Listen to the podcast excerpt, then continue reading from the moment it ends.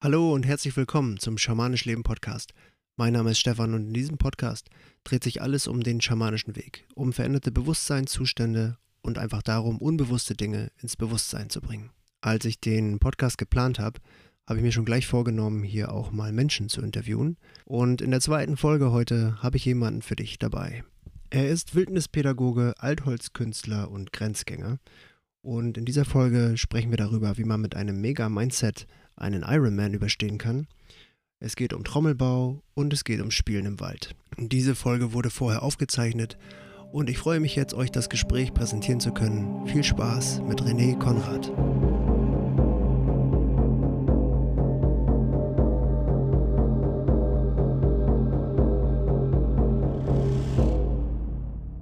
Fangen wir mit dem Ironman an. Mhm. ähm, du hast schon einen Ironman gemacht und überlebt. So sieht's aus, ja. Und ähm, der hat dich zum Grenzgänger gemacht? Oder warst du der schon vorher? Der war ich schon vorher. Ähm, ich glaube, ich habe es mir intuitiv die, die Aufgabe gesucht, einfach eine Sache in meinem Leben zu machen, die mich definitiv an eine physische Grenze bringt. Und was aber erst während des äh, Events selber stattgefunden hat, ähm, das war ich mir gar nicht so bewusst, dass auch eine psychische Grenze definitiv überschritten wurde. Ne? Aber so vorher war es eigentlich nur, ich will mal was ganz anderes machen, was mich mal richtig herausfordert. Und wo ich auch ähm, ein gewisses, einen gewissen Vorbildcharakter ähm, weitergeben kann an meine Kinder. Ne? Dass es einfach heißt, äh, es ist nichts vorhanden, was irgendwie unmöglich ist, sondern alles ist möglich, wenn ich es will. Dein Mindset. Das ist mein Mindset und da kann ich alles schaffen, aber ich muss es wollen. Und für, für alle, die dich nicht kennen und du bist ein Sportler? Äh, ich war zumindest mal äh, relativ lange ein Handballer. Das äh, 20 Jahre lang habe ich Handball gespielt. Also von der Sache her weiß ich, was es heißt, 60 äh, Minuten äh, Volldampf zu geben. Ähm, dann habe ich so ein bisschen die Richtung gewechselt. Ähm, ja, seitdem ich in MV lebe, habe ich dann halt auch meinem, meinem alten Team halt auf Wiedersehen gesagt. Und dann durfte es so nach und nach was anderes werden. Und irgendwie hat mich der Triathlon, hat mich schon schnell gefunden. Und weil es einfach nicht langweilig wird. Ne? Es sind drei Disziplinen zu machen. Ja. Ähm, und die den ganzen Körper so krass fordern wie man sich das eigentlich nur schwer vorstellen kann. Wie gut warst du vorbereitet auf den ersten Ironman? Auf den ersten Ironman hatte ich neun Monate Vorbereitungszeit. Ich hatte es mir im November ähm, überlegt. Das wäre ja mal eine richtig coole Sache. Hatte mir dann vorher, äh, vorhinein erstmal einige Videos angeguckt, um erstmal zu schauen, was erwartet mich da überhaupt. Und am selben Abend habe ich mich aber noch angemeldet, weil ich selber wusste, wenn ich es nicht gleich mache, dann funktioniert es nicht. Und dann habe ich mich angemeldet und dann war quasi der Termin gesetzt und dann begann diese ganze legendäre Vorbereitung, die im Prinzip. Ähm, Erzähl mal, ja, wie legendär. Die war so legendär, dass sie, äh, ja, dass meine Frau regelmäßig gesagt hat, du musst mehr trainieren, du musst mehr trainieren, sonst schaffst du das nicht. Und ja, ähm, mit als frisch gebackener Vater zu Hause und nebenbei noch im Job sechs Tage, äh, nee, äh, sechs Stunden am Tag hatte ich noch zu arbeiten, weil ich runtergegangen bin. Also es ist im Prinzip ein ganz ein riesengroßes Themenfeld. Ähm, ich fange mal da an, dass meine Tochter geboren wurde 2016 und damit habe ich auch angefangen, an meinem Leben ganz viel rumzuschrauben. Habe mich quasi 360 Grad gedreht, noch und nöcher. Mhm. Ne? Also nicht nur einmal, sondern es war wie ein großer Tornado. Äh, ging ganz viele Themen einfach mal auf, die halt von der Kindheit her noch rührten und irgendwie wollte ich definitiv etwas verändern in meinem Leben, wollte halt ein Vorbildcharakter sein. Ähm, und das mündete quasi halt dann darin, dass ich auch mit meinen Arbeitsstunden runtergegangen bin, dass ich meinen Job so nicht mehr weitermachen konnte, weil ich wollte auch meine Kinder aufwachsen sehen und nicht nur zur Arbeit rennen, ja. Geld nach Hause schaffen und dann die Kinder ins Bett bringen. Das mhm. war nicht ich, sondern der nächste Schritt war, dass ich zu Hause bin äh, eine größere Zeitspanne als der normale arbeitende Mensch. Ja, und trotzdem war es eine sehr intensive Zeit. Ich komme jetzt mal zurück auf den Ironman. Ja. ich war dann trotzdem, wollte immer sehr viel Zeit mit meinen Kindern verbringen und die Profis beim Ironman sagen, du brauchst ein Jahr krasse Vorbereitung, damit du den richtig gut auch absolvieren kannst. Also nicht als, äh, als erster durchs Ziel rennen nach acht Stunden, sondern damit du in zehn bis zwölf Stunden das Ding richtig gut meisterst. Und da brauche ich vier Stunden am Tag Training und das drei, vier Mal die Woche. Habe ich nicht geschafft. Lange nicht. Überhaupt nicht. Das weiteste, was ich mal gelaufen bin, das waren 21 Kilometer, also ein Halbmarathon. Mhm. Und mal 160 Kilometer Rad. Aber halt nur jede Distanz für sich. Ja, das war meine Vorbereitung. Beeindruckend. ja, beeindruckend. überhaupt nicht. Ja, also das Spannende ist ja dein Mindset bei dem Ganzen, dass du, sag ich mal, so, so eine krasse Vorbereitung gemacht hast und dann einfach einen Ironman durchgehalten hast. Und ich kenne ja so ein paar Details. Du bist ja noch nicht mal, äh, du bist ja angetreten, in, es äh, war, war in der Ostsee. Mhm. Genau. Ohne Neoprenanzug. Richtig. Weil du nicht wusstest, dass es man einträgt, oder? Nein, mir war das alles bewusst. Ich wusste, dass die ganzen Spitzenathleten, die haben alle die, äh, die Creme de la Creme, was die Technik angeht. Ähm, und ich bin der Meinung, äh, Old School, Back to the Roots, es geht alles auch ohne viel Technik. ne? Also ich bin quasi als einziger angetreten mit einer ganz normalen Badehose. Und ich hatte noch ein Rennrad, das ist aber auch schon zwölf Jahre alt gewesen zu dem Zeitpunkt. Also einfach nur ein ganz alter Hirsch, Alurahmen. Und ja, laufen dachte ich auch. Ich bin, ich bin halt sehr gern erdverbunden. Und ich weiß auch um die Thematik der ganzen Verletzungen, was die ganzen Gelenke angeht. Ja. Und habe mir da auch richtig gute Bücher reingezogen und die haben so total resoniert. Und das heißt, äh, ich weiß um die Vorteile des Barfußlaufens. Und ja, dann war das schon klar für mich, dass ich den Marathon auch barfuß laufe. ja, was ein unglaubliches Bild. Wie, wie sahen deine Füße aus danach? Gut, die waren ja? nur dreckig, mehr nicht. Okay. Aber die waren nicht weiter ähm, aufgeschürft oder so. Also ich hatte schon eine 3 mm Sohle, die hatte ich. Und da gibt es ähm, aus dem Buch Born to Run, kann ich einfach nur jedem empfehlen, der sich mit dem Thema Barfußlaufen mal richtig intensiv beschäftigen möchte. Ja. Es gibt ein mexikanisches Urvolk, nenne ich es jetzt mal, die nennt sich äh, Raramuri. Ähm, und die laufen in den Canyons von Mexiko täglich hunderte Kilometer, um einfach von einem Örtchen zum nächsten Örtchen zu kommen, weil sie halt gewisse Dinge halt hin und her zu bringen haben. Mhm. Und sie haben sich ihre eigenen Schuhe gebaut aus alten Autoreifen. Das ja. heißt wirklich nur eine, eine relativ dicke Gummisohle war es, aber ansonsten hatten sie keine dämpfenden Eigenschaften drin. Und sie waren in der Lage, äh, über ganz locker einfach 100 Kilometer am Tag zu laufen. Also nicht zu gehen, sondern zu laufen. Und das war so beeindruckend, dass ich gesagt habe, das probiere ich einfach selber aus. Und ich bin ein Typ, ich möchte was ausprobieren. Wenn ich was sehe, was einfach resoniert, dann mache ich das. Ansonsten fehlt mir die Erfahrung. Und die Erfahrung habe ich dann halt gemacht. Ich habe dann im März 2019, also ungefähr äh, fünf Monate vor Ironman, habe ich dann halt begonnen, mir selber meine Schuhe zu bauen. Ach, die hast du sogar selbst gebaut? Ja, ja, die habe ich selber gebaut. Und ja, im Prinzip ist das ja nur eine, eine Gummisohle, ja. die ich halt auf meine Füße äh, ausgeschnitten habe.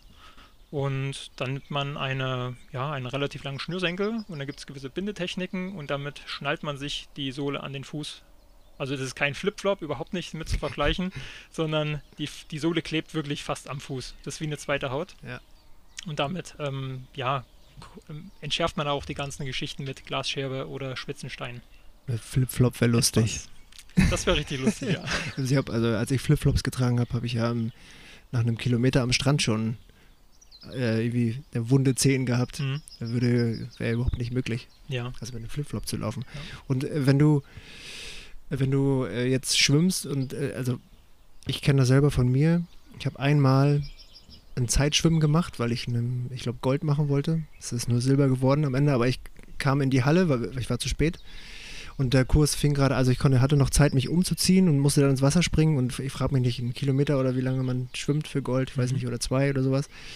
Und ich war so am Ende, weil ich nicht unaufgewärmt da rein bin. Jetzt stelle ich mir vor, wie viele Kilometer musst du schwimmen? 3,8 so knapp vier. Wie ging es dir nach dem Schwimmen? Ich war voller Power. Erfrischt noch? Ja. Also Ostsee ist ja deutlich kälter gewesen als so die Seen ja. äh, zu dem Zeitpunkt.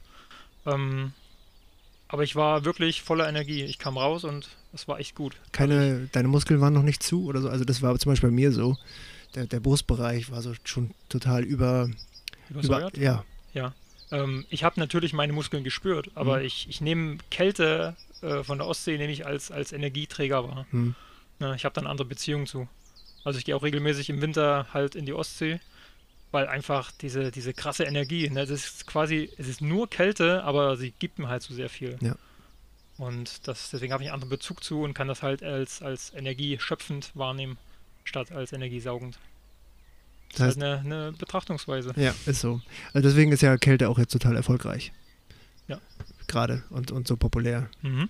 Das, äh, und für mich auch immer wieder, du verlässt deine Komfortzone Mhm. und du wirst immer belohnt dafür. Mhm. Egal, also zumindest ist meine Erfahrung, egal für welches, um welches Thema es geht, Mhm. wenn du deine Komfort, Komfortzone verlässt, gibt es eine Belohnung. Ob die jetzt physisch ist oder Mhm. irgendwas anderes kommt vom Universum zu dir Mhm. oder wie auch immer.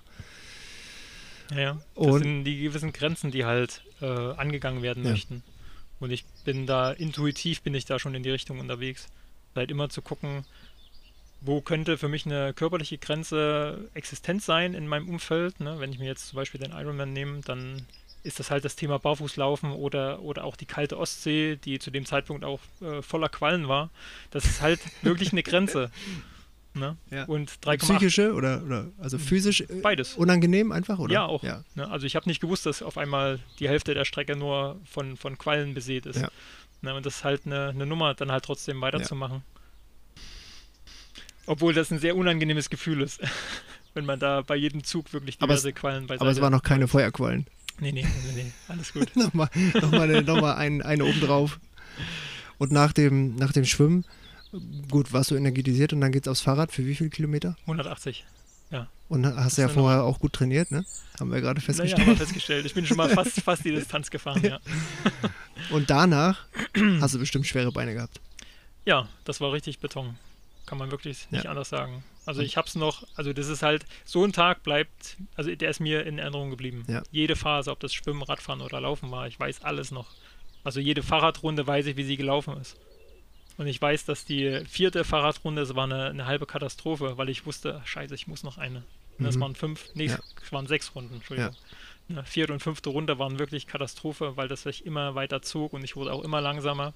Und äh, es, es war zwar im Norden, ne, Nähe Kiel in Glücksburg, aber es war so eine hügelige Landschaft. Ja. Das heißt, richtige Anstiege waren auch dabei für äh, mich Norddeutschen. Ähm, das ist schon eine andere Nummer gewesen, als hier in meiner, meiner ganz nahen Umgebung halt Ja. nur flache Strecke zu fahren. Was denkst du dann, oder was hast du zwischendurch gedacht, was ist deine Motivation gewesen, um, also hast, du bist doch bestimmt irgendwie beim Fahrradfahren, so, also so kenne ich es von mir, wo ich mir dann denke, nee, jetzt hör auf, jetzt reicht's, jetzt bin ich so kaputt. Und es ist, was, Ja, das war was treibt, was hat dich dann so angetrieben, was, warum ist dein Mindset so stark, das durchzuziehen, obwohl du schon Betonbeine hattest oder obwohl du noch weißt, dass du nach, nach dem Schwimmen und nach dem Fahrradfahren noch einen Marathon laufen musst. Ja, naja, das, äh, das Wort Marathon kam mir in dem, äh, zu dem Zeitpunkt gar nicht so in den Sinn, sondern ich wusste, ich muss noch laufen. Mhm. Ne? Aber Marathon klingt immer noch mal ein bisschen Ja, krasser als ich muss noch laufen. Das heißt, ähm, meine Motivation war auch noch ein kleines Versprechen an meine Tochter, dass ich mit ihr noch vor 15 Stunden über die Ziellinie Mhm. laufe. So, und das ist natürlich ein äh, sehr krasser Motivator. Ne? Also ich war wirklich, was nach der sechsten Radrunde, ich war krass fertig. Also die Beine waren hin, die waren hart und fest. Ja. Ähm, aber trotzdem, ich habe mich megamäßig gefreut, dass, dass dieser Teilabschnitt halt fertig war mhm. und dass es jetzt halt nur noch das Laufen ist. Ne? und dass ich noch sehr viel Zeit hatte. Ja. So, also ich hatte fürs Laufen noch ungefähr fünf bis sechs Stunden Zeit. Und das ist eigentlich weit ausreichend, um das zu schaffen. Habe ich mir gedacht. Mhm. Ne, Eine andere Nummer ist, wenn man das dann wirklich macht. Ja. Und dann waren das noch fünf Laufrunden in Summe. Und ähm, das war nicht nur grenzwertig, sondern noch eine Nummer schlimmer. Und, und ähm, sagen wir mal, gehen wir noch von aus, du bist jetzt im Laufen, Mhm. dir tut schon alles weh. Worüber denkt man danach? Oder denkt man nicht mehr? Ja, über die, Läuft man über die sogenannten Schultersitzmonster. Ne, also du sagst, hast ja vorhin selber gesagt, da sitzt einer auf der Schulter, der schickt dir da so Botschaften wie, ach komm, ist, der Körper ist fertig, es ist wirklich okay, du hast alles das Beste gegeben, Ja. es ist okay, wenn du jetzt einfach aussteigst. Ne? Und wenn du, stell dir vor, du hast von den Typen einfach nicht nur einen und nicht nur zwei, sondern eine ganze Handvoll oder zwei Hände voll auf, den, auf dir sitzen und die labern dich nur die ganze Zeit voll. Wirklich. Jede Runde immer wieder aufs Neue. Wie schüttelst du die ab? Oder gar nicht? Wirklich Trick- schütteln. Da gibt es auch Tricks, ja, Ja? Schütteln. Einfach schütteln. Sich schütteln, Mhm. sich bewusst werden, wo bin ich jetzt. Ich hatte eine Phase, da waren meine, meine Beine so fest, ich hatte Krämpfe nicht in der Wade, sondern im Schienbeinmuskel. Mhm. Ähm, noch nie gehabt, aber es, ich dachte, es muss eine Möglichkeit geben, die Dinger wieder loszuwerden. Ich habe ganz doll meine, meine Beine und Füße geschüttelt, habe ganz doll aufgestampft, Ja. also was ganz einfach intuitiv gearbeitet. Und dann ist der Krampf wieder rausgegangen, weil ich auch nicht wusste, wie soll ich den wieder rausbekommen. Das war zweite Runde. Ja. Und das geht ja gar nicht. Also du kannst ja, du musst auch nochmal aufkommen mit dem Fuß und das war nicht möglich, weil es den Fuß komplett krumm gezogen hat. Oh Mann. Und das war, wie gesagt, zweite Runde.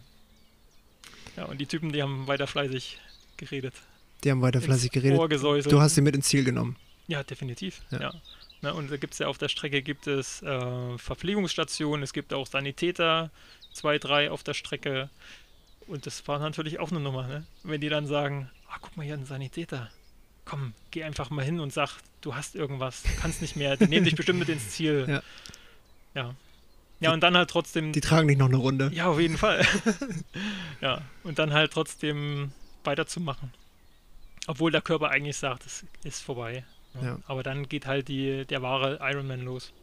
Ah, okay. Ne? Habe ich dann auch im Nachhinein, habe ich mir dann ein paar Reportagen angeguckt und die, ja, die Spitzenathleten, die halt interviewt wurden, sagen, der richtige Ironman, der geht Hälfte vom Marathon, dann geht's richtig los. Alles vorher ist noch Sport. Alles vorher ist Sport, ja. Das ist rein äh, physisch. Ja. Also für mich äh, immer noch eine absolut beeindruckende Geschichte mit so wenig Vorbereitung. Mhm. Das einfach so durchzuziehen, ohne Neoprenanzug, mit äh, ja, barfuß zu laufen und ja, zeugt von einem absolut starken Mindset und einem, ja, einem heftigen Willen, das durchzuziehen. Mhm.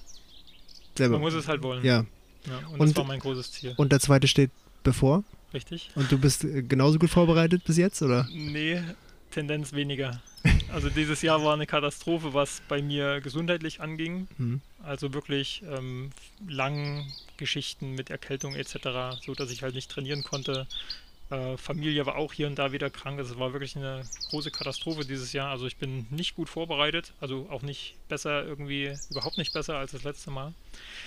Deswegen wird es eine richtige Nummer werden. Und das große Problem ist, ich weiß, was auf mich zukommt. Ja. Das macht es nicht einfacher. Das heißt, die, die da auf der Schulter sitzen, sind wahrscheinlich größer. Ja, oder haben noch ein paar Freunde mitgebracht. Also ich bin gespannt, wie, wie es, wann geht's los? 6. August, Startzeit ist 7 Okay, Uhr. ist ja dann, ist ja dann noch lange, lange hin. ja, fünf Wochen. Ich, Ja, bin, ich bin gespannt, wie es wird. Also, wie, also was, da, ich, da würde ich am liebsten gleich noch ein zweites Interview drüber machen. Können Ja. wir machen. Ja, Also ich werde definitiv einen Erfahrungsbericht da zum Besten geben, den ich dann veröffentliche auf meiner Homepage. Weil das auch schon den einen oder anderen äh, positiv beeinflusst hat. Hast du, gibt es irgendwie einen, einen Blog darüber oder dokumentierst du das auf irgendeine hab- Art und Weise? Ja, ich habe einen längeren Text verfasst beim letzten Mal. Mit Bildern, mit einer, mit einer kleinen Videosequenz vom Zieleinlauf. Und jedes Mal, wenn ich mir das wieder angucke und durchlese, denke ich, boah, bin voll wieder drin. Ja. Ja, und habe dann auch ganz viel Feedback bekommen dazu. Hm? Ähm, das ist auch sehr, also ich habe es ja sehr emotional empfunden und so wie ich es geschrieben habe, ist es wirklich auch rübergekommen bei Ja. den Lesern und Leserinnen. Ähm, ja, das habe ich einfach als, als Anlass genommen, da wieder einen Erfahrungsbericht zu schreiben. Einfach für die Menschen, die sich für interessieren, für so eine Grenzgänge. Aber du machst jetzt nichts zum, also zu, für deinen aktuellen Stand, deinen Trainingsstand oder dein, deine Vorbereitung zum zweiten Ironman, da bist du jetzt nicht, das dokumentierst du jetzt nicht in einer Art Blog. So, Nein, also Nein, genau das das, mache ich nicht. weil das ist für mich zum Beispiel sowas hier, was wir machen, der Podcast, ist ja auch so eine Art, also außer das, wie ich interview dich jetzt Mhm. über andere Dinge, aber wenn ich jetzt ähm, über rein schamanische Dinge hier rede, dann ist es für mich auch eine Dokumentation. Äh, ich präsentiere den schamanischen Weg und ich gehe ihn ja gleichzeitig. So, äh, ja, ist das irgendwie so eine, wie soll ich sagen, Erinnerungsmotivation und Mhm. ähm, ja, Hilfe auch, wenn man sich das nochmal wieder anhört oder wenn man überlegt, welche Themen man schon hat. Äh, so wie wir gerade vorhin drüber gesprochen haben, mhm. Äh, zufällig über das Buch mit dem Verstorbenen, dass ich schon lange nichts mehr mit Verstorbenen gemacht habe. Und wenn ich jetzt mir äh, eine alte Folge anhören würde, dann kommen wieder Dinge so mhm. zurück ins Bewusstsein. Mhm. Und also sowas könnte ja zum Beispiel auch eine Trainingsunterstützung sein, sowas mhm. zu schreiben. Richtig, ja. ja. Aber dich motiviert auch äh, einfach der letzte Bericht. Mhm. Wie du gerade gesagt ja. hast. Ja. ja. Den habe ich mir jetzt in der letzten Zeit äh, zweimal wieder durchgelesen und dachte, ja, ja, so wird sich's anfühlen ja. und nochmal ein bisschen anders. Ja.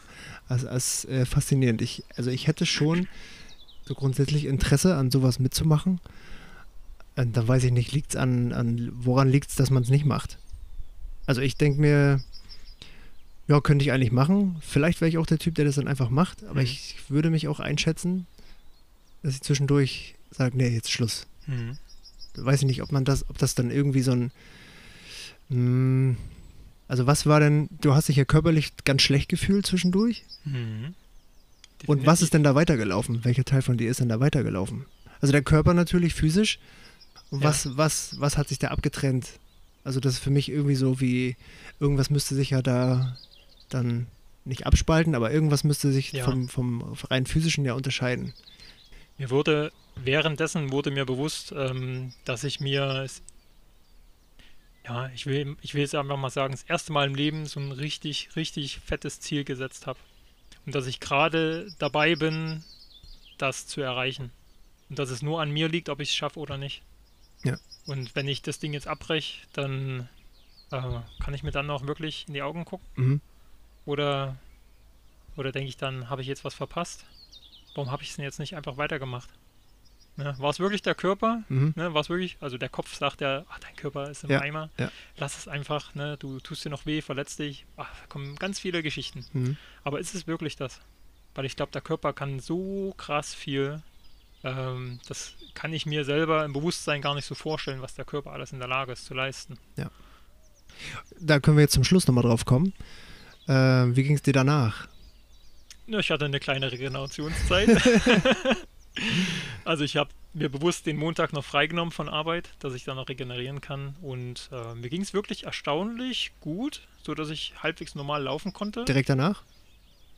Also du kommst ins Ziel, sag Ach so, ich mal. Du hältst, ja, ja, ja. Nur, nur, ganz kurz mal so den, den, den Finish-Moment. Ähm, der Finish-Moment war sehr emotional, weil einfach ich dieses Gefühl noch nie in meinem Leben hatte. Ne? Und das war halt auch so ein Motivator. Ich möchte etwas in meinem Leben schaffen, in einem, in einem Moment sein, den ich noch nie hatte. Mhm. Ne? Also das ist halt für mich auch eine Grenze, einen Moment zu ja. erfahren, den man noch nie erfahren hat, den ich noch nie erfahren habe in meinem Leben. Und da war ich natürlich überwältigt von den ganzen Gefühlen, von den Eindrücken. Also ich hatte es immer schon so mal im, im, im, Bild, ein inneres Bild hatte ich, dass ich wirklich so roter Teppich, ne, rechts und links mhm. Zuschauer mehr, äh, meine. Tochter mit mir an der Hand und dann durchs Ziel. Und das ist so ein emotional ergreifender Moment. Und genau den habe ich halt dann erlebt. Deswegen war mein Körper und die ganzen äh, Wehwehchen, die ich hatte, das war in dem Moment gar nicht mehr da. Äh, und ich konnte das alles sehr gut genießen. Aber als das dann alles abgeflacht ist, dann wurde ich so richtig zurückgeholt und da war mir so richtig bewusst, krass, du bist so, also fast äh, im, im Leichenzustand. Ja. Ne? Also wirklich ausgelaugt bis aufs Letzte und hatte dann echt zu tun, die 300 Meter bis zum Auto zu kommen, mhm. dass wir halt zurück in, der, in, in, die Pension fahren konnten. Und das war, das war echt, also die Zeit danach, ähm, wir sind dann noch eine halbe Stunde in die Pension gefahren, dann ja. war ich dann noch nachts duschen das war eine Katastrophe. Ich habe mich dann nur noch ins Bett gelegt. Es gibt jetzt noch ein Foto, das könnte ich dir vielleicht noch sogar noch zeigen. Da sehe ich drauf aus wie eine Leiche. Ah. Und das einfach nur völlig ausgezehrt. Ja. Mich erinnert das ein bisschen, und da frage ich dich gleich noch was zu, an. Äh, kennst du Osho? Nee. Nee, der äh, hieß mal Bhagwan. Aha. Na, kennst du nicht. Der äh, ähm, so ein spiritueller Lehrer. Mhm. Also ich kenne auch nicht ganz genau. Ich kenne äh, eine Doku, habe ich gesehen mal darüber. Ähm, hat in den USA da mal sowas aufgebaut und der hatte, ich kenne eine, eine Meditationsart, die ist auch so, dass du dich, äh, ich glaube, schüttelst oder tanzt, bis du völlig ausgelaugt bist und dich dann fallen lässt. Und äh, dann geht es darum, was, was ist denn da, wenn dein Körper weg ist? Weil dein Körper so erschöpft ist. Mhm. Also was findest du dann da Mhm. in dem Moment? Also kannst du sowas, hast du so, so eine Erfahrung auch gemacht? Und auch vielleicht im Moment, wenn, weil du sagtest, es ist ein emotionaler Moment, wenn du äh, durchs Ziel durch bist, Mhm. kannst du da mehr loslassen von, also ist dein Verstand da sozusagen mehr zurückgestellt, als würdest du jetzt im Alltäglichen einen schönen Moment erleben? Äh, versucht der Verstand ja möglicherweise gleich zu analysieren, wie ist das Glücksgefühl Mhm. und ähm, wie, äh, was weiß ich, sind noch mehr Menschen rum, die mich vielleicht gerade wahrnehmen irgendwie? Ist das, wenn du ankommst und der so völlig körperlich ausgelaugt bist und dein Verstand ja auch schon richtig viel zu tun hatte, ist das vielleicht alles mehr zurückgestellt und du kannst so richtig im Moment sein Ja, und ja, einfach ja, nur das Gefühle fühlen und, und, und äh, Emotionen kommen lassen? Mhm. Mehr als so im Alltag? Ja, definitiv. Ja. Weil es einfach eine, eine andere, weil es eine Erfahrung ist, die ich noch nie gemacht habe. Ja. Ne? Und dann ist der Verstand gar nicht so präsent in diesem äh, ganzen Endorphin gesteuerten Glücksmoment, der da sich am, am, auf den letzten 100 Metern abspielt und kurz danach. Sondern du bist wirklich voll, oder ich war voll drin, konnte das einfach nur alles aufsaugen, was so passiert ist. Ne? Die ganze, die Musik, die da kam, die habe ich noch im Ohr. Ähm, ich weiß, dass der, dass der Tagessieger, der hat mich umarmt und mir gratuliert und Moderator, was der für Worte gesagt hat, ist Ja. alles noch da. Ja. Aber nicht vom Kopf her, sondern ich habe es halt alles erlebt und äh, automatisch abgespeichert. Also ich kann das alles wiedergeben Mhm. und das ist halt was, kann mir keiner mehr nehmen. Ja. Also ein tolles, eine tolle Lebenserfahrung. Definitiv. Und jetzt wollte ich dich gerade noch was fragen, aber jetzt habe ich es vergessen. Ich habe noch was. Ja, sag mal. Und zwar brauchst gar keinen Ironman. Ne? Mich hat einfach nur der Ironman inspiriert, weil, weil ich mich sowieso für Triathlon interessiert Mhm. habe und weil ich weiß, dass da echt krasse Geschichten ich schon ähm, gehört und gesehen habe. Und da halt selber mal selber so eine Geschichte zu schreiben für mich, für mein Leben, war halt ja ein kleiner Traum, den ich mir erfüllt habe. Aber es muss gar kein Ironman sein. Es kann, es ist völlig egal, was es ist. Es kann eine Sportart sein, es kann einfach nur ein, äh, ein, ein, ein Berganstieg sein, ne? Ja. dass du sagst, ich will mal auf die Zugspitze wandern oder irgendwas anderes. Es spielt überhaupt keine Rolle. Einfach nur eine Erfahrung, die du noch nie gemacht hast und die dir einfach liegt. Ja. Wo es dich so ein bisschen hinzieht, wo du auch weißt, da hast du gewisse Ängste ähm, und die dann einfach mal machen. Und das mit den Ängsten ist auch nochmal ein guter Punkt. Die sind ja meistens die, ist ja meistens das, was sich davon abhält. Oder oftmals. Ja, So die Angst. definitiv. Die Angst und die Sorge. ja, also richtig stark. Dein, deine Ironman-Erfahrung. Mhm. Ich bin gespannt, was du nach dem zweiten Ironman sagst. Ich auch. Und äh, zu schönen Dingen im Wandel können wir jetzt mal, also dann kommen wir mal zum, zum Thema Wald. Mhm. Du bist ja Wildnispädagoge. Wieso bist du das? Ich glaube, dass es mich da einfach hingezogen hat. Also ich bin naturaffin schon lange. Also ich war ganz früher, als ich noch Kind war, war ich leidenschaftlicher Angler. Habe ich auch gewisse Geschichten zu erzählen, was mit alles schon widerfahren ist. Aber das, da hat es mich schon immer hingezogen, ne? Zur Natur, zur, zur Tierwelt. Und habe das auch nie so richtig verloren. Auch als ich dann in meinem Job war, ähm, der sich halt rund um das Thema Wirtschaft und Maschinenbau gekümmert hat, ne? also ganz abseits Ja. vom, vom echten Leben da draußen. Völlig was anderes. Äh, wirklich was ganz anderes. Und äh, doch hat es mich immer wieder dahin gezogen. Und ich kann dir gar nicht, jetzt muss ich genau drüber nachdenken, warum es unbedingt die Wildnispädagogik sein musste. Also wie ich auf, auf Bastian Barocker gekommen ist, äh, kann ich dir auch nicht mehr genau sagen. Der war auf einmal im Feld da. Also Bastian ist ähm, derjenige, von dem ich das Wissen mit erfahren durfte. Da hast du die Ausbildung Da gemacht. habe ich die Ausbildung gemacht, Wildnisschule Waldkauz. Ähm, hat mich einfach sofort angesprochen. Jetzt weiß ich es wieder.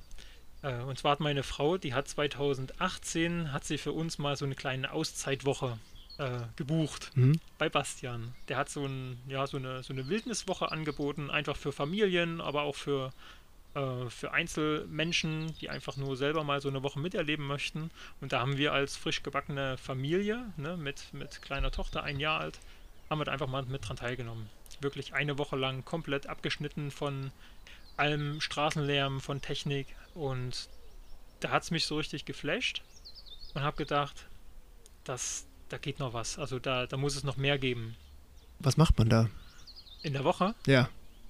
Ähm, um es mit einem Satz zu beschreiben, du kommst dir selbst, deiner Natur und deiner umliegenden Natur sehr viel näher, als das im Alltag überhaupt möglich ist, so schnell. Mhm.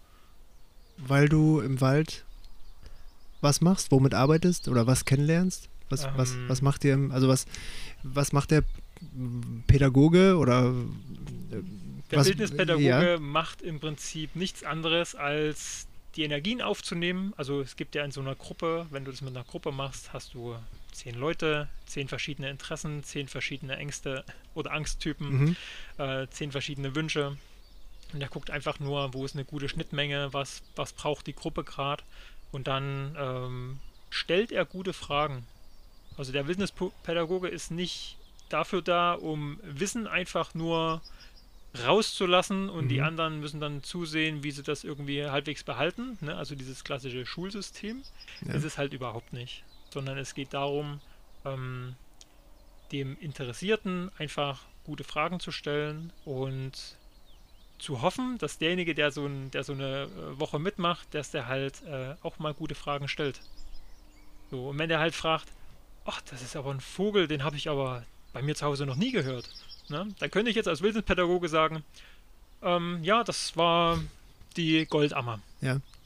So, aber wie hoch ist die Wahrscheinlichkeit, dass derjenige diese Stimme in einem Jahr wiedererkennt? Mhm.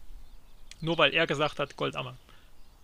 Ne? Also die Wahrscheinlichkeit einfach sehr gering, Ja. weil einfach noch, kein, noch, kein, noch keine Beziehung da ist zu dem Vogel. Sondern wenn ich sagen würde, ähm, ja, was hörst du denn du? Wie hört sich das denn an?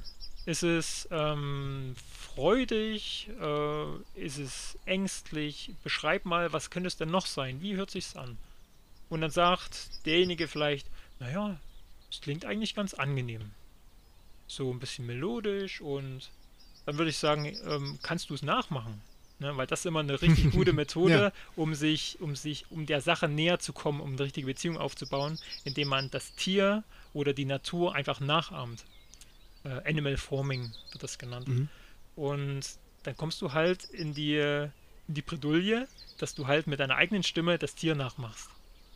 Und dann machst du halt. Und das ist halt der Ton, der dann halt, den du selber ausgesprochen hast, der dann halt auf einmal da ist. Und das machst du immer wieder, immer wieder. Und dann hast du aber noch nicht mal den Namen des Vogels, sondern hast man erstmal nur die eine Melodie, die er kann. Ne? Und dann kannst du halt weiterfragen. Hm, warum könnte denn der Vogel das gerade jetzt aussprechen? Mhm. Und dann stellst du halt so deine Theorie auf, besprichst das vielleicht noch mit anderen und dann wird halt, kommen ganz viele coole Ideen zusammen. Ne? Und so be beschäftigst du dich zehn Minuten oder fünf Minuten oder eine halbe Stunde nur mit diesem einen Vogel, mit dieser einen Melodie. Ist, äh, da kam mir gerade, weil du sagst, ähm, da hast du noch nicht mal den Namen des Vogels. Finde ich richtig spannend, sich so mit dem Lebewesen zu beschäftigen, dass man ihn kennenlernt durchs Nachahmen oder durchs äh, Beobachten oder durchs, äh, ja, warum macht er das gerade so oder warum macht er das so. Der Name ist ja nur ausgedacht, also wir hätten ihn auch, ähm, Mhm. ja, was weiß ich, Braunfink nennen können, den gleichen Mhm. Vogel, warum auch immer oder Mhm. sonst wie. Ist schon eine tiefere Verbindung als nur der Name. Richtig. Ja. Ja, der, mit dem Namen kriegst du keine Beziehungen. Ja. So, dann streitest du doch Definitiv. dich vielleicht noch mit irgendwem drüber. Nee, der Ja. heißt aber so, nee, der heißt aber so. Aber wenn du weißt, der macht so, ja, dann ist, der Mhm. macht er halt so. Mhm. Ja. Ist näher an seinem Wesen, irgendwie, Mhm. wenn du, wenn du das so, Ja. wenn du den so kennenlernst. Mhm. Ja, das klingt, das klingt sehr schön. Also das ist eine, eigentlich eine tiefe Verbindung mit dem Wald. Mhm. Ja, und das ist auch nur ein Beispiel. Mhm. Ne? Also, also Vögel hörst du ja das ganze, ja nicht das ganze Jahr über, aber hauptsächlich halt Frühjahr bis Sommer, Herbst sind halt die Vögel aktiv, sehr viel im Frühjahr. Aber du kannst auch ähm, anhand einer, du findest im Wald eine Nuss Mhm. und die Nuss hat eine Bissstelle dran. Und du denkst dir, wer hat das gemacht? Wie ist diese Bissstelle in diese Nuss gekommen? Ne? Und da kannst du dir diese Nuss halt ganz genau angucken. Ne? Was fehlt von der Nuss? Ähm, wie, ist der, wie ist der Winkel des abgetrennten Stücks? Und du kommst wahrscheinlich an dem Tag auf keinen Fall auf ein Ergebnis, dass du Mhm. weißt, von wer hat das gemacht. Ne?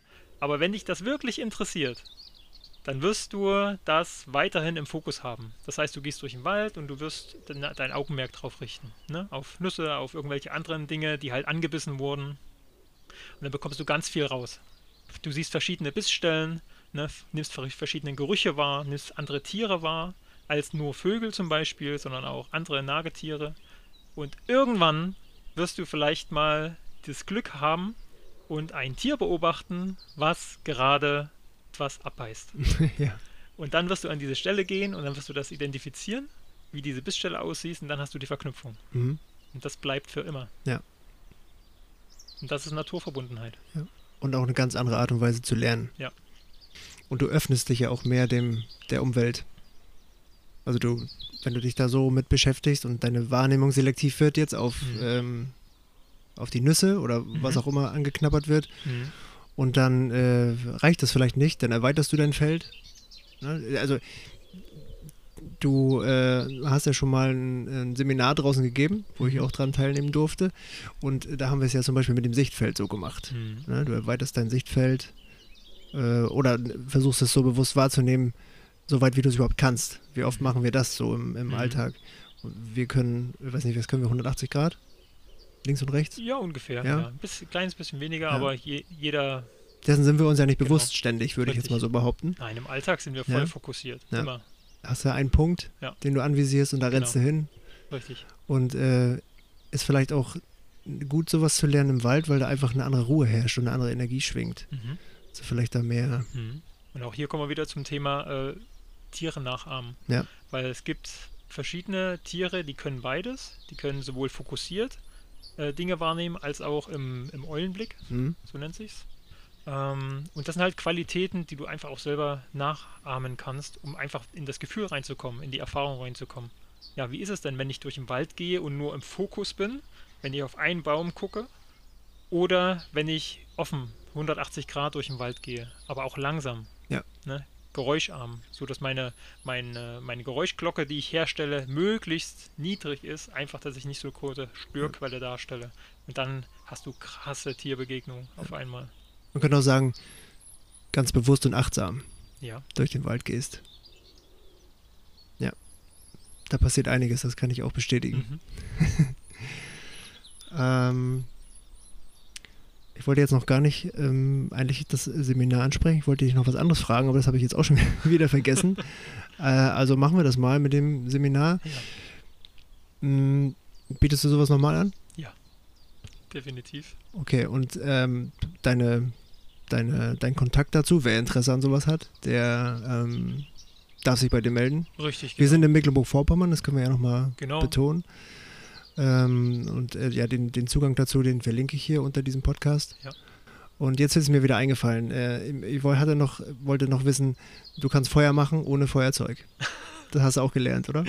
Ja, ja, das ist so dieser, dieses klassische Ding. Also jemand, der was von Wildnis, Überlebenstraining so hört, Survival, ne? Diese, dieses Ja. klassische Wort, was seit zehn Jahren irgendwie so im Umlauf ist, der denkt halt, ja, da geht es um Feuer machen und, und Jagen, ne? Also keine, keines, also das sind definitiv Skills, die brauchst du da draußen, wenn du wirklich überleben möchtest.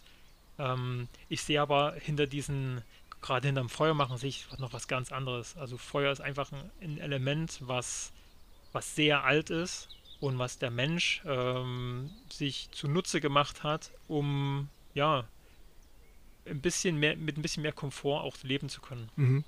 Dinge haltbar machen etc. ne? Aber es ist eine, also anhand des Feuers kannst du so viel über die Natur lernen, das ist unglaublich.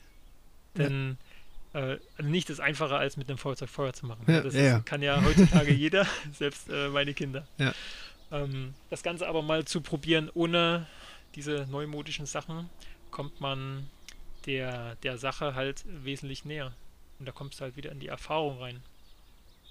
Ähm, ohne das jetzt ins Detail erklären zu wollen, weil das bringt ja eh nichts, nee, nee, nee. denn das muss man einfach ausprobieren.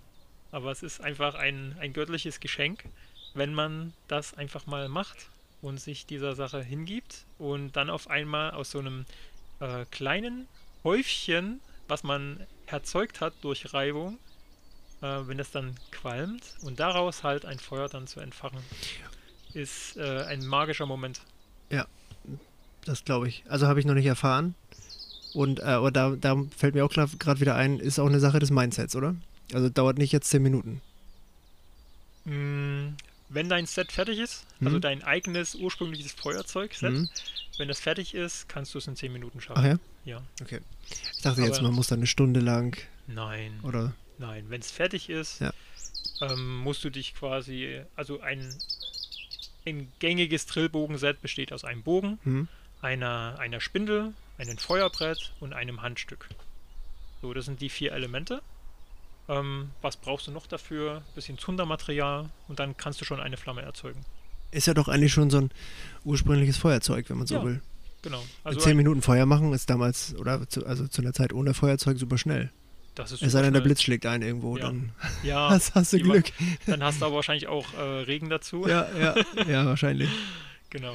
Ja, aber Feuer wurde ganz früher, als der Mensch noch im Wald lebte, ne? Und das hat er ja, ja, so um die 95 Prozent der Menschheitsgeschichte hat der Mensch im Wald gelebt. Mhm. Ne? Nur die letzten 5 Prozent, die Jahre, Jahrzehnte, Jahrhunderte, die lebt der Mensch jetzt irgendwie gar nicht mehr so nah an der Natur dran, sondern irgendwo anders. Aber 95 Prozent wirklich relativ naturverbunden und hat immer mit der Natur gelebt. Ihm blieb auch nichts anderes übrig, also als in diesem engen Korsett halt ähm, zu leben. Ja. Genau. Jetzt habe ich vergessen, was ich sagen wollte. Ja, dann frage ich weiter. Also dann, ich würde noch mal ganz kurz zum, zu dem ähm, Bildnisseminar kommen. Ja.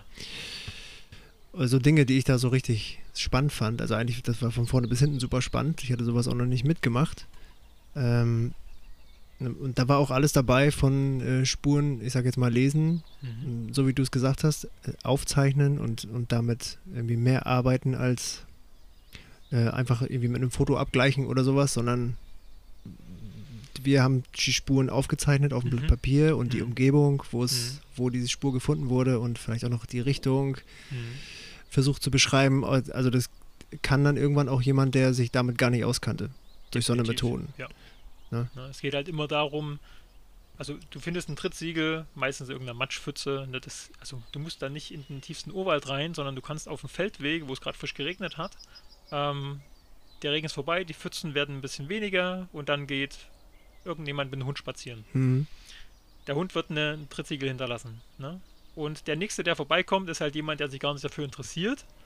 Und auf einmal trifft der einen Wildnispädagogen und die sind eher so ein bisschen angefixt und dann sagt, ach komm, wir gehen mal zu der Pfütze, was siehst denn du? Und dann sagt er, oh, da ist, da ist jemand durchgelatscht. ja, da ist ein Mensch gewesen, ich Ja. sehe den Fußabdruck. Ja, und dann sieht er aber auch noch ein paar ähm, andere Trittsiegel. Ne? Wir wissen, es ist wahrscheinlich der Hund gewesen. Aber derjenige hat halt noch nie so richtig ein, ein Hunde, Hundetrittsiegel gesehen. Und dann macht er sich natürlich erstmal Gedanken. Oder du kannst als Wildnispädagoge halt fragen, aber was siehst du? Erstmal nur fragende Haltung. Was siehst du? Ja. Und dann ist die erste Antwort wahrscheinlich, oh, das ist ein Hund. es ist aber kein Hund, ne? weil es ist nur ein Trittsiegel. Mhm. Ob es ein Hund war oder nicht, wissen wir alles nicht. Ja. Ne? Und dann guckst du halt, was ist das für eine Form? Am besten ist immer aufmalen, weil dann bleibt auch wieder viel haften. Also alles, was du mit deinen eigenen Sinnen erfasst und wiedergibst, das bleibt deutlich besser haften, als äh, wenn du es halt nicht machst, wenn du nur sprichst. Sondern wenn du es machst, immer ins Tun kommen. Das Hm. bringt immer ganz viel Ja. ähm, Nachhaltigkeit. Genau. Und dann stellst du wieder ganz viele Fragen. Ne? Was ist hier passiert? Schrittlänge, Schrittbreite, ähm, gibt es irgendwelche Unregelmäßigkeiten im Trittsiegel? Was siehst du? Siehst du Krallen, Abdrücke? Äh, beschreib erstmal das, was du siehst. Was glaubst du, ist hier für eine Geschichte passiert? Mhm. Ne? Woher kam das Individuum? Wohin ist es gegangen? Wie viele waren es? Wie schnell waren sie unterwegs? Also klingt, also ist auch so, dass es äh, irgendwie mir Spaß gemacht hat, das zu darauf zu malen, weil es nicht so äh, es ist nicht so fest definiert. Also wenn ich jetzt irgendwie sage, ich bin mir sicher, dass eine Spur von einem Hirsch ist und äh, weil es so und so und so aussieht und weil und dann habe ich es irgendwo nachgeschlagen und habe ich es aber beim nächsten Waldspaziergang wieder vergessen Mhm. und dann irgendwie bin, ist mein Verstand nur damit beschäftigt, ah Mann, was, was war denn das jetzt nochmal? War das jetzt wirklich ein Hirsch? Jetzt müsste ich nochmal ins Internet gucken oder Mhm. sowas. ist eine ganz andere Art und Weise. Wenn du das dann, okay, dann zeichne ich das wieder auf. So, mal gucken, was, was sehe ich einfach, einfach nur aufmalen, was ich sehe, ist schon Genau. irgendwie eine entspanntere Sache. Ja, ohne es zu benennen. Hab mich gefreut, als ich den Zettel wiedergefunden habe, Mhm. nach äh, ein, zwei Wochen. Ja. Es gibt natürlich so ganz klassische äh, Trittsiegel wie von einem Rothirsch oder Dammwild. Hm. Ne, das ist, oder Wildschwein, ist es relativ klar. Aber wenn man dann mal in, ja, in eine andere Richtung denkt, äh, es gibt auch katzenartige Tiere, ne, es gibt äh, Eichhörnchen zum Beispiel, hinterlassen auch Trittsiegel. Und wenn man mal eine, oder Vögel, da kannst du halt auch mit Hilfe eines A4-Blatts in vier Quadranten teilen. Und wenn du dann halt die gewissen Sachen aufgezeichnet hast, ohne das Individuum zu benennen, sondern erstmal nur das, was ist, und du weißt es ja gar nicht, was es ist, Hm. dann kannst du mit diesem Zettel einfach nach Hause gehen. Und der ist abgespeichert. Du Ja. hast den mit, du kannst zu Hause recherchieren, in Büchern oder im Internet oder wo auch immer. Und irgendwann wirst du halt ähm, ja, das benennen können. Ja. Weil du herausgefunden hast, worum es äh, worum es da ging. Auf dann jeden Fall. hast du das abgespeichert. Ja, und weil du es halt auch selbst angefertigt hast, diese Ja. Zeichnung, ne? Das ist ja auch so eine. Ja, und äh, ganz toll fand ich auch diese die Spiele ähm, mit den Sinnen. Mhm. Also ich kann es ja mal kurz beschreiben. Wir waren, wir ähm, waren zum Beispiel mit verbundenen Augen, wurden wir von dir ausgesetzt im Wald und durften äh, mit unseren Ohren zu dir finden. Mhm. Du hast eine Trommel geschlagen aus der Ferne. Also ganz tolles Spiel. Oder der, wenn man spielen, äh, es ist Spiel, es, es Mhm. hat super Spaß gemacht. Was Spaß macht, ist ein Spiel. Mhm. Äh, oder dieses, ähm, war auch mit den Ohren, mit dem Anschleichen und Mhm. ähm, aufs Kreuz vor einem hauen.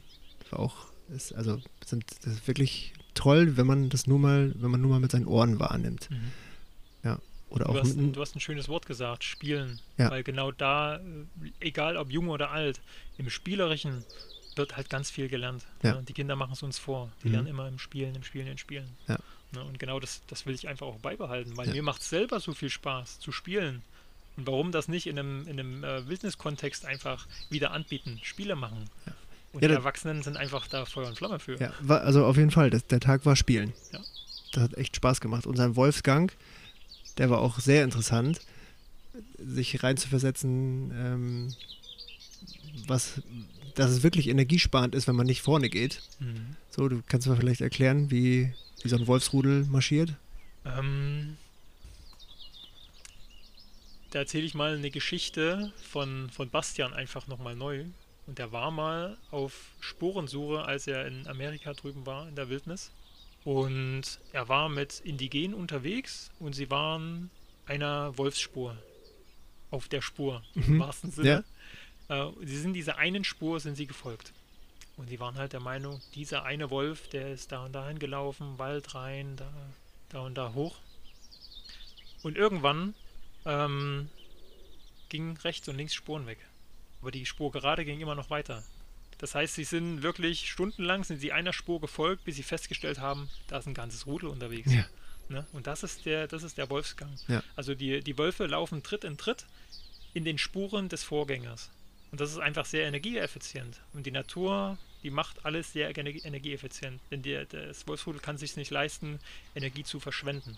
Das heißt, sie gehen Tritt in Tritt.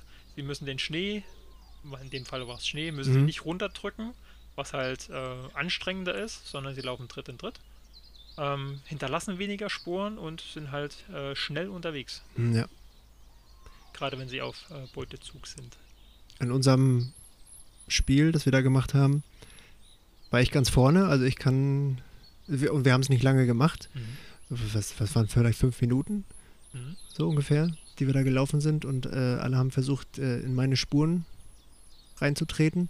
Und ich vorne hatte schon, war schon sehr angestrengt. Also ich habe die Verantwortung für euch gehabt, dass ihr nirgendwo gegenlauft, runterfallt, Mhm. dass wir ankommen, wo wir hinwollen. Ja, und äh, die Mitte und hinten, weiß nicht, hinten, warst du hinten? Ich war ganz hinten Ja. hier. Wie, wie ist es hinten?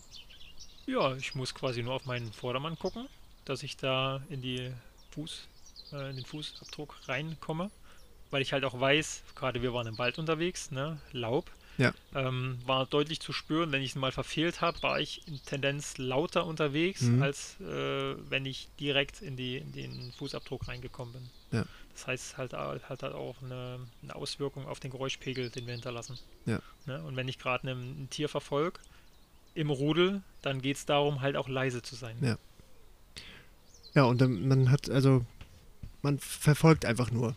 Also man hat natürlich, die, muss sich konzentrieren auf auf die, auf in Spuren reintreten, aber Mhm. letzten Endes verbrauchst du nicht viel Energie. Mhm. Nicht so viel wie der erste. Richtig. Das war auch ein sehr spannendes Spiel.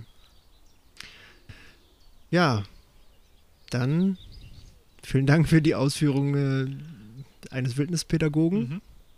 Und da gibt Und es noch eigentlich noch viel, viel mehr Ja. zu erzählen. Aber ich glaube, dafür sind halt so eine Seminare halt auch gut oder einfach mal nur einen Tag Ja. oder mal ein paar Stunden äh, sich mit jemandem einfach mal rauszubegeben in, den, in den Wald. Es muss kein Wildnispädagoge sein, aber man kann einfach nur mit einer fragenden Haltung mal nach draußen gehen. Ganz leise, mal durch den Wald gehen, mal ganz langsam durch den Wald gehen und mal alles nur wahrnehmen. Und das ist schon ein guter Schritt, den jeder einfach zu Hause für sich selber machen kann. Ja, also ich bin ja auch oft im Wald und nehme auch anders wahr als äh, jemand, der jetzt keine schamanischen Fähigkeiten hat. Aber das war jetzt auch wieder ganz anders. Also es ist immer wieder auch ein Erlebnis, wie, wie verschieden man den Wald wahrnehmen kann oder auch halt die Umwelt allgemein. Aber Wald ist halt auch gerade super schön für mich, für dich. Mhm. und immer wieder spannend. Also man kann auch völlig ähm, wahrnehmungsfrei, will ich jetzt mal sagen, also mit dem, mit dem normalen Alltagsbewusstsein ruhig durch den Wald gehen, äh, kann man eine Entspannung erfahren oder eine oder was Spannendes sehen, aber wenn du dich dann, wenn du deinen Blickwinkel änderst oder deine, deine Wahrnehmung änderst, dein Bewusstsein änderst, dann wird es immer was anderes, immer wieder was Mhm. Neues, immer wieder lehrreich, Mhm. unglaublich, ja, vielschichtig das Ganze. Mhm. Und du magst den Wald und arbeitest also auch gerne mit Holz. Ja, irgendwie bietet, bietet sich das an. Und da kommen wir mal gleich zu meinem Lieblingsthema äh, mit Holz. Du hast mir eine Trommel gebaut. Also ich habe äh, eine schamanische Ausbildung gemacht und wusste schon, ich brauche irgendwann mal eine Trommel. Und ich wollte mir keine kaufen, ähm, die, ich will nicht sagen, die, die, die äh, na, ich wollte mir erstens keine künstliche kaufen, also keine mit einem mit künstlichem Fell. Ich hatte, ich hatte keine Erfahrung, aber ich hatte Angst, dass sie nicht klingt oder dass sie irgendwie. Ich habe eine andere Erfahrung gemacht mittlerweile, die klingen auch. aber ich wollte das trotzdem so gerne aus äh, natürlichen Mhm. Stoffen haben. Und äh, da bist du ja wirklich ein Künstler, denn äh, du hast sowas noch nie gebaut und ich habe mich so äh, gefragt, oh, vielleicht könnte René mir ja eine Trommel bauen. Mhm. Und du hast einfach losgelegt und hast mir eine Trommel gebaut. Ja. Und jetzt habe ich eine super energetische Trommel, die auch noch äh, für mich gebaut wurde. Also ich habe sie nicht selber gebaut, die hat René für mich gebaut. Ja, vielleicht kannst du ja mal erzählen, was das, was Mhm. dieser Prozess so oder was das für ein Prozess ist, so eine Trommel zu bauen. Im Prinzip. Eine äh, Rahmentrommel, also eine schamanische genau. Rahmentrommel, eine ganz klassische. Richtig, ja. Im Prinzip der Prozess lässt sich einfach erklären. Es ist, es ist anknüpfend an, an die Ironman-Thematik. Ne? Ich habe einfach eine Sache gemacht, die ich noch nie gemacht habe und das mache ich einfach zu gern. Einfach was ganz Neues. Also ich habe schon so viele Holzsachen gemacht, ich mache auch gar nicht gerne Dinge einfach doppelt, weil es dann schon wieder, na, ich möchte nicht sagen langweilig ist, aber ich habe es ja schon gemacht. Sondern ich beschäftige mich gern mit einer neuen Sache und Trommel finde ich einfach mega cool. Da kannst du halt, weil da einfach so ein krasser Sound rauskommt. Ja. Und ich habe mich dann einfach voll für interessiert, als du die Anfrage gestellt hattest und dachte, ja, mache ich, auf jeden Fall. Da wird was Gutes, Gutes bei rumkommen. Und ich hatte natürlich noch ein paar Fälle zu Hause aus meiner Ausbildung als Wildnispädagoge. Ähm, für, deine, für den ersten Versuch hatten wir ein äh, Rottisch-Fell Ja. genommen. Und das war natürlich äh, richtig fetter Oschi. Ich glaube an der dicksten Stelle 5, 6, 7 Millimeter. Hm. Und damit hatten wir, glaube ich, gestartet. Ähm, genau. Aber im Prinzip war es ein, war es ein Findungsprozess. Also ich habe noch nie eine Trommel gebaut, das war mir klar, ist auch überhaupt nicht schlimm. Äh, habe mich dann ein bisschen mit beschäftigt, welche Varianten es gibt. Ne? Habe ich dann so mein Holzlager ein bisschen durchforstet und ja, dann ist es halt äh, die Buche geworden, die den Rahmen darstellte. Und ja, also Holz liegt mir einfach auch. Ich bin da so gern im Sparen drin und dann vergesse ich mich halt auch selber. Also nicht im Negativen, sondern ich bin dann so im Floh drin, dass ich brauche auch nichts zu essen, nichts zu trinken, bin den ganzen Tag nur am Arbeiten und das und das und dann ergibt sich das andere. Also das ist halt für mich so richtig das Gefühl von Freiheit. Ja. Ne, und das genieße ich total. Und dann kommt dann halt am Ende des Tages so ein, ja, so ein fertiger Rahmen erstmal raus, Hm. Der dann natürlich noch äh, feiner geschliffen wird, etc. Aber es ist halt so, so schön, dieses Holz zu spüren und ich bin der Meinung, ich kann dann halt auch die Energie spüren, die da halt in dem Baum mal drin war. Und das ist halt jetzt immer noch da. Ja. Und halt mithilfe eines äh, des Fells wird es halt wiederbelebt. Und das, ja, lebt halt jetzt bei dir zu Hause. Ja. Und du kannst dann halt deine, ähm, deine Dinge damit machen. Das ist zum Beispiel auch ein Punkt, äh, warum ich eine natürliche Trommel haben wollte, also aus natürlichen äh, Materialien, weil die einfach immer noch lebt. Mhm. Also das können wir jetzt ja immer noch feststellen.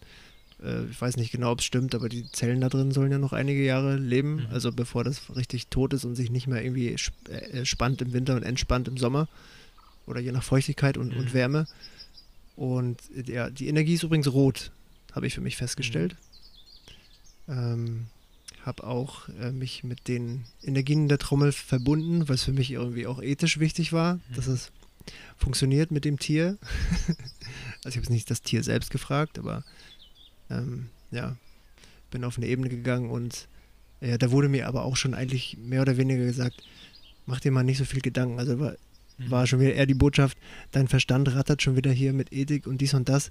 Du benutzt die Trommel für Heilung, Mhm. du machst nichts verkehrt. Mhm. So. Ich weiß jetzt nicht, ähm, weiß jetzt nicht, wie es, wie das sowas funktioniert mit einer, ähm, mit einem künstlichen Fell, Mhm. weil da ist ja aber auch echtes Holz bei. Mhm. Oder ob das üb- überhaupt keine Verbindung mehr zu irgendwas hat. Keine Ahnung, das müsste man mal ausprobieren. Aber es war echt spannend, dass die, die Trommel noch so viel Informationen liefern kann und auch Mhm. immer noch macht. Und die Schwingung ist natürlich genial. Mhm. naja, Keine Ahnung, welche Frequenz das ist, aber die hat jetzt den Durchmesser von 40. 40, 40, ja. Die ist schon gut tief. Ja, ja, ja. Aber mir kommen auch schon äh, andere Ideen. Also ich habe mir zum Beispiel auch vorgenommen, ähm, wenn ich das nächste Mal mit einem Jäger Kontakt habe und der hat so ein richtig großes Fell für mich, dass ich noch, also ich will definitiv noch eine, eine richtig große Trommel bauen. Ja, So eine, die, die richtig das ganze Dorf zum Leben bringt. so eine Mother Drum, Ja, wo man sie unterlegen kann. ja. Ah, das ist eine gute Idee. Ja. Ja, Also die, ich, die so habe ich mal gehört, dass Mother Ja. Drums gibt es irgendwie, das ist auch eine, Mhm. eine, ähm, ja, eine Heilarbeit Ja. mit so einer riesen Trommel. Äh, ja, ich habe äh, mit den Menschen, mit denen ich jetzt Geistheilung zusammen gemacht habe und die die Trommel erlebt haben, die waren auch alle total begeistert von dem, von der, von der Fähigkeit. Also ist ja auch ähm, eine Art Trance-Zustand, wenn du sagst, du arbeitest dich da, du arbeitest und arbeitest Mhm. und arbeitest und dann bist du in, wirst du schon sagen, Ja. in Trance, Definitiv. Ja. Würde ich so wenn du bezeichnen. nicht mehr isst und nicht mehr trinkst, sondern Ja. das so gut findest, dass du damit nicht mehr aufhören willst, dann bist Ja. du da tief Ja. drinne. Also da ist der Kopf komplett aus, sondern es geht alles intuitiv.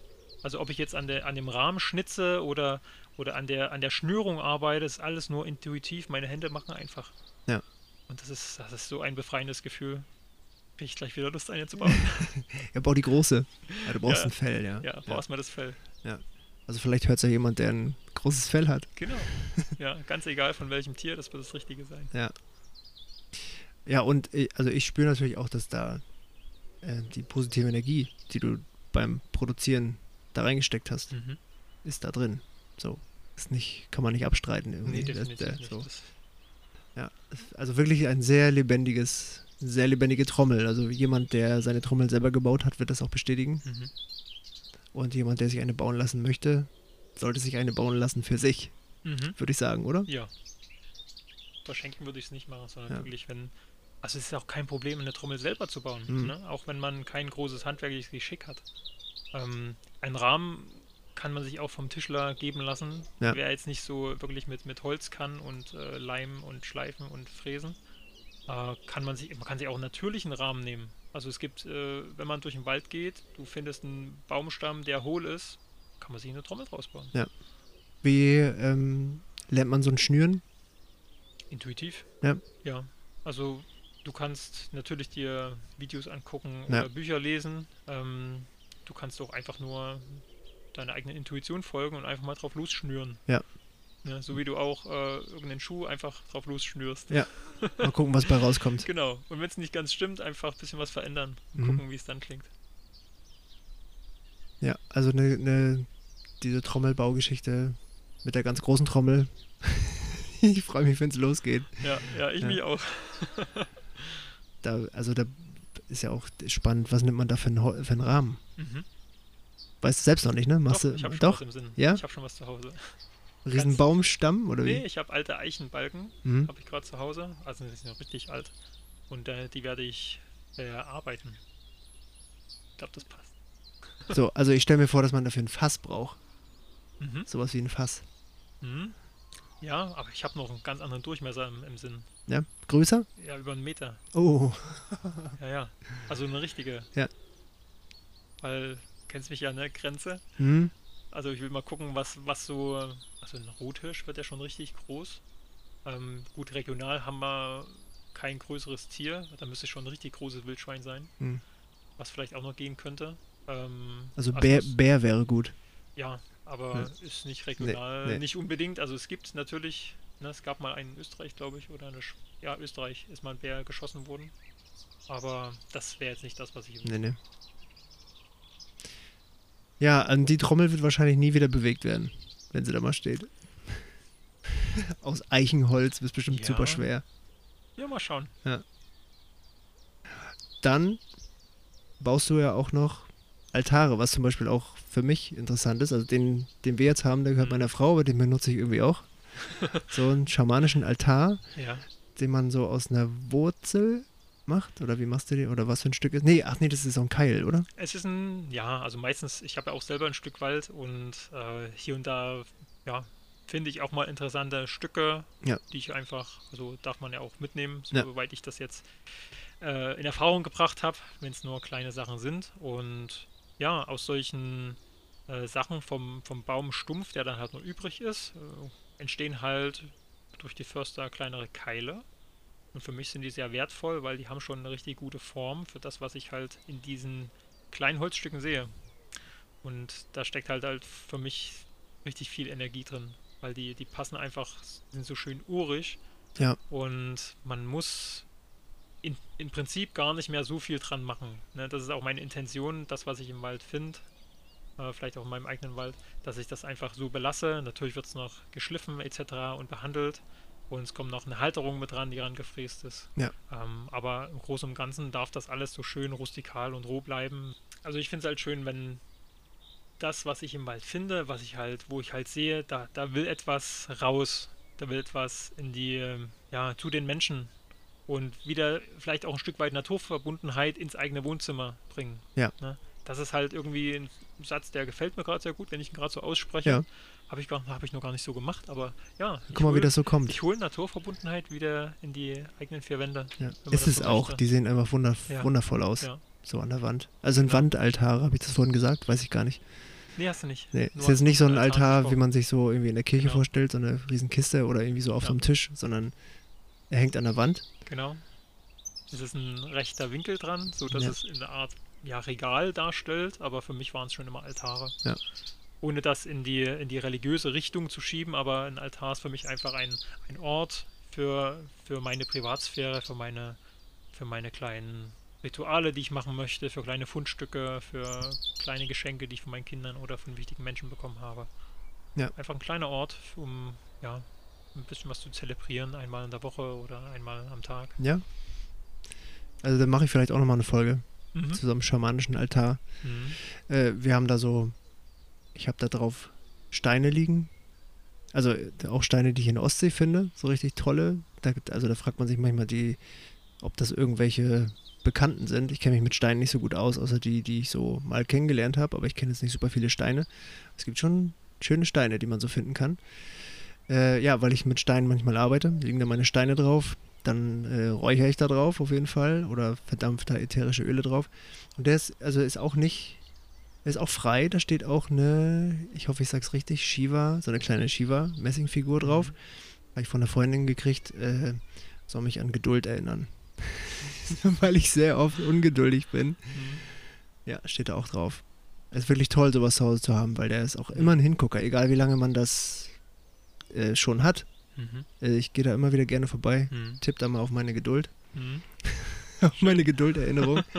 ja, da kann man noch ganz viel mehr mitmachen.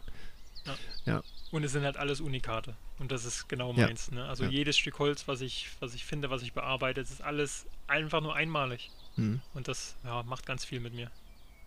Weil das gibt es nur einmal auf dieser Welt. ja. Ja, sehr beeindruckend.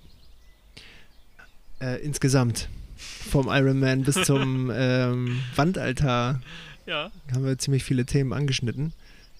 Alles super spannend und ich würde sagen, das reicht für heute. wir heben uns noch was für einen zweiten Podcast Mhm. auf mit wir. einem äh, mit einem zweifachen Ironman-Teilnehmer womöglich. mhm. Ne? Das Mindset steht. Auf jeden Fall, das schaffe ich. Ja. Ich möchte es ja. Sehr schön. Vielen Dank fürs Gespräch, René. Ich hoffe, das Gespräch hat dir genauso viel Freude bereitet wie mir. Und wenn du mehr über René erfahren möchtest oder mal ein Wildnisseminar hier in Mecklenburg-Vorpommern machen möchtest oder einfach Interesse daran hast, was René noch sonst so aus Holz bauen kann, dann schau einfach auf seine Homepage. Ich habe hier einen Link in der Beschreibung. Von mir gibt es noch mehr auf Instagram. Auch hier ist der Link in der Beschreibung. Und ich freue mich, wenn du auch nächstes Mal wieder einschaltest. Bis dann.